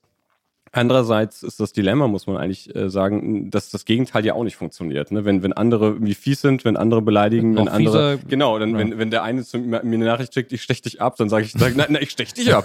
so, ne? also, ich stech jemand alle, die, genau, die du genau, kennst. Ich, ich krieg dich. Ähm, genau, das ist dann vielleicht auch nicht die konstruktive Lösung. Und das ist so ein bisschen ähm, auch das Dilemma, in das uns auch Populisten, auch, seien sie jetzt Trump, seien sie die AfD, auch hineinzwingen. Ja, mhm. die ähm, die haben echte ideologische, weltanschauliche, gefährliche Haltungen, gefährliche Meinungen und ähm, gleichzeitig produzieren sie auch irre viel Bullshit und sind auch ähm, irre medienaffin, muss man sagen. Ich meine, TikTok gehört fast der AfD so mhm. ungefähr gefühlt mhm. und das ist schlecht, das ist suboptimal, muss man sagen. Und wir haben da noch keine Handhabe so. Ne? Und ähm, zu sagen, oder auch Verschwörungserzählungen, ne? wenn man dann sagt, okay, jemand sagt, die Erde ist in Wahrheit flach oder so, dann gibt es natürlich 700 Argumente dagegen und die kann man dann beginnen aufzuzählen. Mhm. Aber Menschen ähm, sind eben keine Argumentroboter. Ne? Und äh, so, der sagt dann nicht, okay, cool, ich habe deine Argumente gehört, du hast recht, ich kon kon konvertiere zu deiner Meinung, so, sondern ähm, diese Verschwörungserzählung hat dann für, für den auch irgendwie eine Funktion, so, ne? Irgendwie eine Funktion, und sei es die Funktion, ich bin toll und habe die Lage gecheckt und alle anderen sind, sind Idioten das ist, oder so. Ein sehr großes das, Motiv. Genau, ne? so. Ego, Selbstwertgeschichten und dasselbe auch natürlich mit AfD und Populismus und Trump und so. Ne? Da gibt es auch Leute, die ja natürlich äh, Trump wählen, ob, obwohl sie ihn äh, auch, auch für eine Witzfigur halten. Mhm. So, ne? Und dann ihn trotzdem wählen, weil er ihnen dann doch von der, von der Haltung her näher ist. Und dann, dann sagen sie vielleicht, okay, der, der erzählt viel Quatsch, aber ähm, trotzdem spielt er eher in meinem Team. So, mhm. ne? Und mhm. ähm, Riesenproblem. Und 2024 wird krass auf jeden Fall. Das wird, 25 auch. Das, ich meine, in Amerika liegt das ja vielleicht auch daran, dass es natürlich in, gerade in der jetzigen Situation nochmal so ein Katalysator dass die Wahlen eigentlich nur zwischen zwei Parteien entschieden werden. Mhm. Deswegen, es gibt ja auch so ganz viele Wähler in Amerika, die sagen, ich wechsle einfach regelmäßig. So, ich soll der mal acht Jahre machen und dann soll jetzt mal der von den anderen acht Jahre machen. Das ist ja, so eine, das ist ja tatsächlich eine, keine unübliche Haltung in den, in den Staaten, mhm. die auch bisher ganz gut lief, weil es immer auch so eine Art also im weitesten Sinne so ein Gentleman's Agreement gab irgendwie, äh, wo man gesagt hat, so ja, wir, so machen wir und wir versuchen immer unterschiedliche Positionen einzunehmen, aber uns nicht so in die Quere zu kommen. Und das ist ja durch Trump total aufgekündigt worden. Das Problem an When They Go Low, We Go High ist, dass wenn wir high gehen, dann ist es für die, die low gegangen sind, super einfach, uns als Etepetete zu brandmarken und als Elite und guck mal, die wollen gar nicht mit euch sprechen, weil guck mal, die wollen da nach oben, die sind da ganz oben äh, und gucken nur auf uns herab und so. Das ist ja eigentlich das Problem daran, dass, dass Total. niemand auf sich herabgeguckt haben will. Absolut. Also die, man, man will dann, die anderen wollen ja auch, äh, weiß ich nicht, äh, low sein und sowas und die anderen wollen dann auch sagen, ja, auch diese, eben, was du ansprichst, auch diese Elitenfeindlichkeit, diese Elitenhass und ja. sowas, ne, das ist dann auch, ähm, da muss man leider sagen, jemand wie Trump auch sehr gut beherrscht. Diese Codes, dass er dann sagt, ja, also es gab ja mal einen Moment, wo er sich ganz viele ähm, so Burger ins Weiße Haus äh, mhm. bestellt hat, auch und sie als, als Buffet dann quasi kredenzt hat. So, ne? mhm. ne?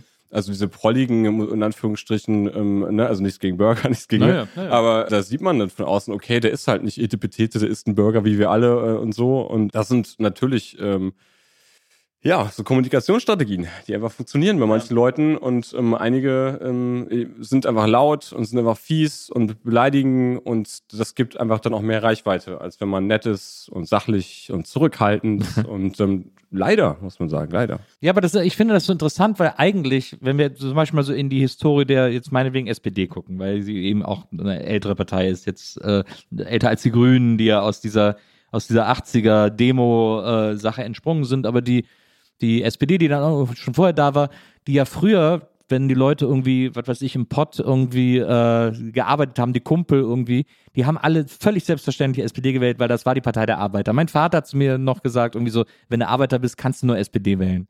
Das würden heute viele sicher sehr anders sehen und auch viele Arbeiter sicher sehr anders sehen. Wie kann man denn dieses Profil so krass verlieren und es macht einem nichts aus? Also das ist etwas, weil ich denke, weil das ist es ja im Grunde. Also bei den Leuten sein, nah an den Leuten sein, es klingt immer so, es soll überhaupt nicht so arrogant klingen oder so. Ähm, aber ich finde, das muss ja eine Partei schaffen. Darum muss es ja eigentlich gehen, eine Parteiarbeit. Und ich wundere mich so, ich kratze mich am Kopf regelmäßig, dass die SPD das so hat sich aus den Händen reißen lassen können.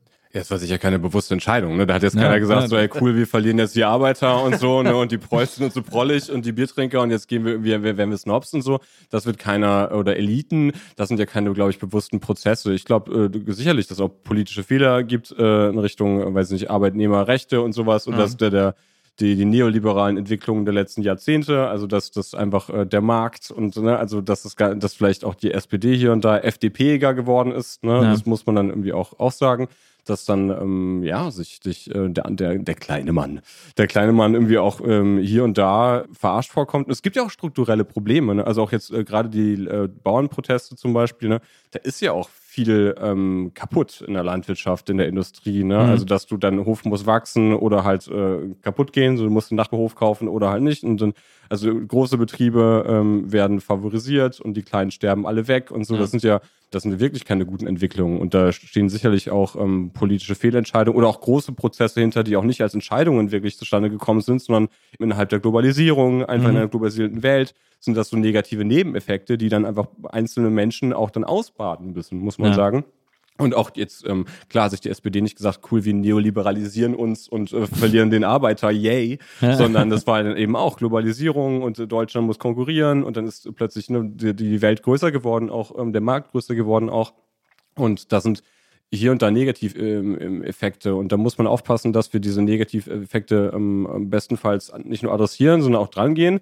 Und weil sonst machen das die anderen, sonst machen das die Populisten, sonst machen das äh, Leute wie Trump, der dann eben äh, hier Bible Belt oder was auch immer, das, äh, das äh, Überflugland auch, ne, wo man also die, auf dem Land in den USA, so da ist ja auch dann vielleicht äh, wirklich Industrie äh, abgewandert, genauso ja. auch oder Ostdeutschland, da gibt es einfach auch ähm, sehr triste ähm, äh, Abschnitte und sehr triste Städtchen und wo einfach nicht mehr viel geht. Und dann kommt Absolut. halt, dann kommt halt irgendwer, ähm, so ein Populist und Lügner und Verschwörungstheoretiker rein und sagt so, und wisst ihr, wer, wisst ihr, wer schuld ist? Die da oben. Und äh, ja. ich, ich hole euch da raus. Und das ist ja erstmal so erstmal so ein unbewiesenes Versprechen. Und es funktioniert ja erstmal so lange, wie die halt nicht regieren müssen. So, ne? Ja, also ja, du kannst ja immer sagen, ich bin besser, wählt mich, ich mache das alles ganz viel besser.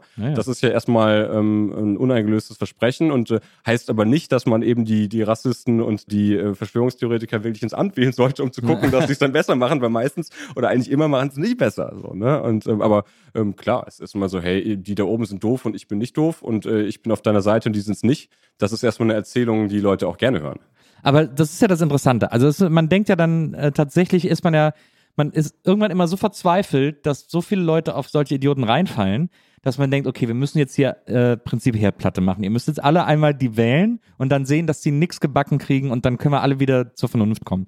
Aber so funktioniert das ja trotzdem nicht. Also auch Trump soll ja wieder gewählt werden. Die wollen den ja wieder wählen, ja. obwohl die gesehen haben, dass der nichts gerissen hat in seiner Amtszeit zum Beispiel. Das würden halt Millionen Amerikaner anders sehen als du, aber eben, ich glaube, äh, du hast recht. Also eher die, äh, auch wieder eine Frage von, von Sachlage, Fakten, Argumenten und Gefühlen. Ne? Vielleicht mhm. auch kultureller Identität und Lagerdenken. So, ne? Dann mhm. sind da einfach Leute, die sagen, der gehört trotzdem eher zu meinem Lager. Ich mag die vielleicht auch, ne? Also, ich will jetzt auch niemanden äh, nicht schönreden. Viele Leute wählen den auch aus Absicht und finden den toll, einfach ja. rundum und sind auch genauso wie der dann eben Rassisten und ähm, vorurteilsgeladene eben Verschwörungsdullis. So, das gibt's auf jeden Fall. Ja, so, ne? Ja. Ähm, ja, aber dass der halt so eine Rückkehr, aber auch anderes, dann macht der politische Gegner sicherlich auch Fehler. Ne? Dass jetzt Biden, äh, ne, ich meine, ähm, ja. der ist, äh, der ist 700 Jahre alt, ja. so einfach, ne, und ja, das, sieht, das sieht man auch, ne, und ähm, Trump ist, ist vieles, der ist ein Fiesling und der ist ein Arsch, aber der ist halt im Vergleich zu beiden kein Greis in der Form. Ah, das ist so geil, ne? Weil man, du könntest 100 Leute hinstellen, die einfach alle sofort auch im selben Alter fitter wirken als Trump, ja. aber die Demokraten bleiben an dem noch älter wirkenderen hängen. Das, äh, das ist dann, äh, kann man vielleicht wirklich, ohne jetzt jeder oben und Elitenschelte mhm. so, aber ja, das sind dann vielleicht so Machtmechanismen und dann hat die Partei sich auf jemanden geeinigt und ja, der hat ein Standing und dann kannst du dem nicht in den Rücken fallen. Das gibt es nicht nur bei den Republikanern, mit Trump ist super krass, ne? wenn du was gegen den sagst, dann bist du sofort bist du gemobbt, der mhm. Mob-Mentalität mhm. eben. Mhm. Das gibt es bei den Demokraten in der Form sicher nicht, aber der ist dann halt jetzt so trotzdem, Biden ist der Chef und mhm. dann kannst du, kann jetzt kein, keiner kommen und sagen, aber also klar kann man es probieren, sagen, äh, ich bin der Chef so, dann, ähm, aber ob das dann ähm, wirklich klappt. Aber von außen gesehen fragt man sich auch, was, was macht ihr da? Warum ist der Biden immer noch am Start? Wenn ihr den drin lasst, so, dann kann Trump, äh, beleidigt Trump den in Grund und Boden und, ja. äh, und Opa wird abgewählt. So. Ja. ja. ja, das sehe ich auch. Jetzt die große Frage, die wir natürlich hier heute noch stellen müssen. Wie kommen wir da wieder raus? Woraus jetzt genau? Aus allem. Wie können, wie können wir das schaffen, dass das wieder, also nicht, dass es wieder, weil dann klingt so, als würden wir zu irgendwas zurück wollen, aber wie können wir es schaffen, dass es so wird, dass das endlich aufhört, so brutal und so immer schlimmer zu werden? Wie können wir es schaffen, dass es aufhört, immer schlimmer zu werden? Ja, da würde ich jetzt erstmal erstmal die Gegenfrage stellen. Wird es denn wirklich immer alles schlimmer? Fragezeichen. Auch jetzt, ähm, auch die Ampelregierung, auch, Ja. ähm, auch die haben, machen auch viel Gutes und es passiert auch total viel. Ne? Also Stichwort Umwelt und was auch immer. Es passiert auch total viel in Richtung eine nachhaltigere Gesellschaft und sowas. Ne? Sachen, die wir wirklich machen müssen. Hashtag Klimakrise und so. Mhm. Ne? Also es gibt, wir fokussieren uns, glaube ich, äh, auch wir beide und wir als Gesellschaft auf das, was nicht läuft. Ja. Und wenn es gut läuft, so, so, ähm, so gut, gute News und keine News. Und da, Ja. wo es halt schlecht ist, da sind wir halt ganz schnell am Start und gucken rein und zoomen rein. Irgendwie auch zurecht, weil wir die Probleme lösen wollen. Also ich würde erstmal bestreiten, dass es immer schlechter wird. Einiges läuft gut, aber es fällt auch unter den Tisch, weil es eben äh, dann nicht der Rede, oder, oder du hast die Gasspeicher oder sowas auch ne, kurz angespielt. Also man dachte ja jetzt, Russland kappt uns äh, irgendwie die Energie und Mhm. dann wird es alles, wir sitzen ja alle bei Kerzen so Ja. ne, und bei Kohle und Kerzen oder sowas, keine Ahnung. Alles nicht passiert so. Ne? Vieles wird auch gut gemanagt. Ähm, einiges wird schlecht gemanagt, ja. Aber ich denke, wir ähm, können nicht viel mehr machen, als dass wir uns einbringen. In, in, in diejenigen von uns, die wie wir viel im Netz sind oder auch also eine, gro- eine große Reichweite haben, natürlich in ihrer Reichweite, dann bestenfalls eben nicht nur mit Haltung, sondern auch mit Argumenten eine Sichtweise, eine politische Haltung auch untermauern, andere überzeugen wollen von einem Standpunkt, ähm, so höflich es geht, aber auch so energisch, wie man sein muss. Um, aber auch sonst offline natürlich. Ne? Jeder Mensch in seinem Nahbereich mit anderen reden und äh, auch irre viele Leute wählen auch nicht. Ne? Vielleicht ist Mhm. auch Leute dann, ähm, sei es Familie oder Nachbarn, ähm, dann, ja, die Leute sagen, ja, ach, die Politik ändert ja eh nichts und ich gehe da eh nicht hin und so, die dann auch zu sensibilisieren, dass es echt eine wichtige Zeit ist und dass wir auch um Demokratie und Freiheit klingt pathetisch, aber auch ein bisschen kämpfen müssen. So. Ja. Also, dass es wichtig ist, dass man seine Stimme an der Wahlurne auf jeden Fall abgibt und so. Und dass man auch ein politisches Bewusstsein, vielleicht auch Bildungsarbeit und politisches Bewusstsein bei jungen Leuten. Ich erlebe die, Ja, äh, die, die Teenager und überhaupt die Leute in den 20ern auch sehr als, als irre junge Menschen, irgendwie, als irre, irre politische Menschen auch. Ne? Also Mhm. ich finde äh, auch so Wehklagen, dass die, dass die, äh, dass die die Generation TikTok nicht äh, politisch ist, das stimmt ja auch nicht. So, Ja, ne? ja. Also ich denke, man kann da auch ganz viel tun mit politischer Bildungsarbeit. Und es klingt alles ein bisschen trocken, aber ja, Leute ähm, müssen auch füreinander begeistert werden, für die Gesellschaft und am bestenfalls nicht so abstrakt. Und auch wenn, wenn man sowas sagt, für die Gesellschaft begeistern. Das, das klingt, dann, klingt dann auch so ein bisschen schnarchig, irgendwie sowas. Ne?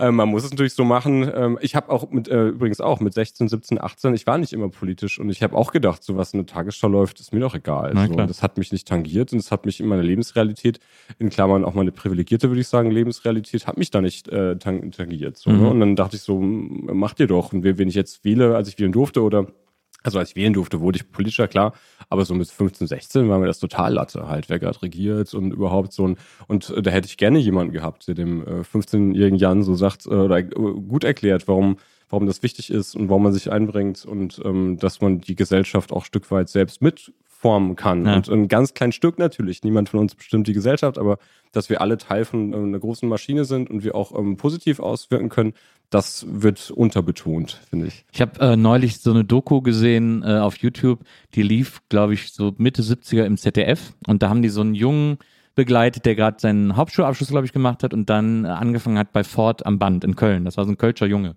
der so mit seiner Familie auch noch zusammen gewohnt hat und dann er hatte noch, glaube ich, äh, einen Bruder und eine Schwester oder nur eine Schwester und dann die Wohnung wurde dann natürlich immer enger. Er war dann Teenager und dann haben sie im Wohnzimmer mit so Paravents ihm so einen Bereich abgetrennt, dass er sein eigenes Zimmer sozusagen hat, wo dann immer seine Musik hört und der Vater kam immer rein, ach, mach doch mal die Musik aus und so. Und der ist dann im Fortwerk von Gewerkschaftern angesprochen worden, die gesagt haben, komm mal mit zum 1. Mai, komm doch mit auf die, auf die Arbeiterdemo. Und dann äh, ist er so mitgegangen, hat sich also auch so Flyer mitgenommen, hat sich das durchgelesen, hat sich das alles angehört.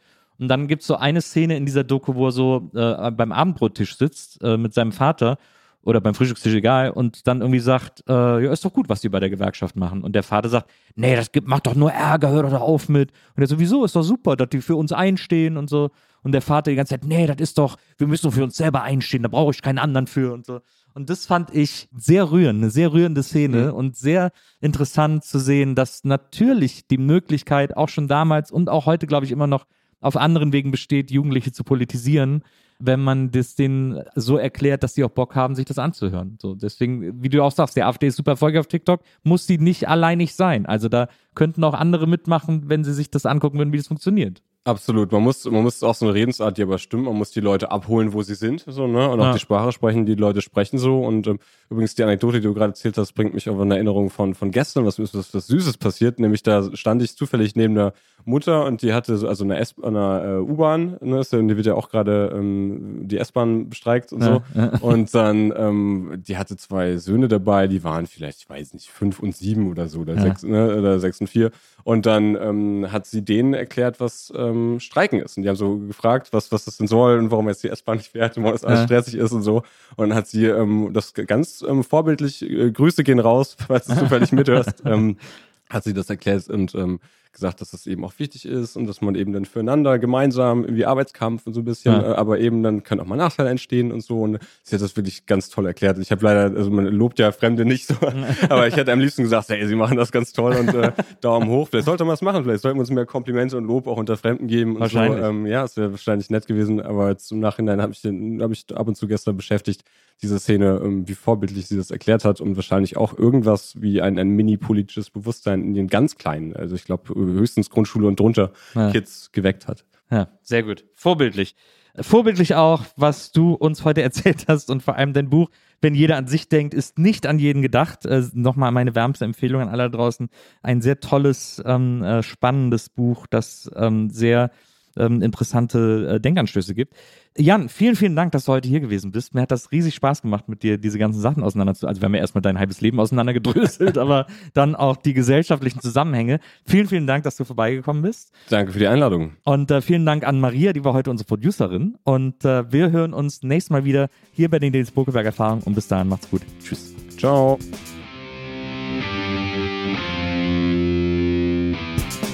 Die Nils Bokeberg Erfahrung. Von und mit Nils Bokeberg. Eine Produktion von Pool Artists.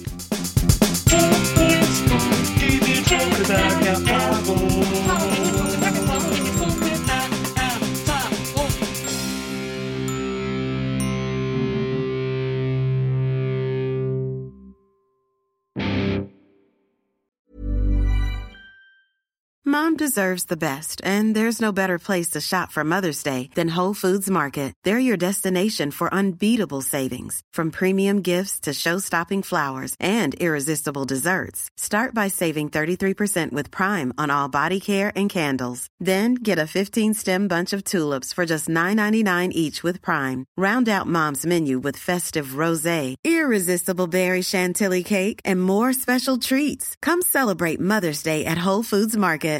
Hey, it's Paige DeSorbo from Giggly Squad. High quality fashion without the price tag. Say hello to Quince.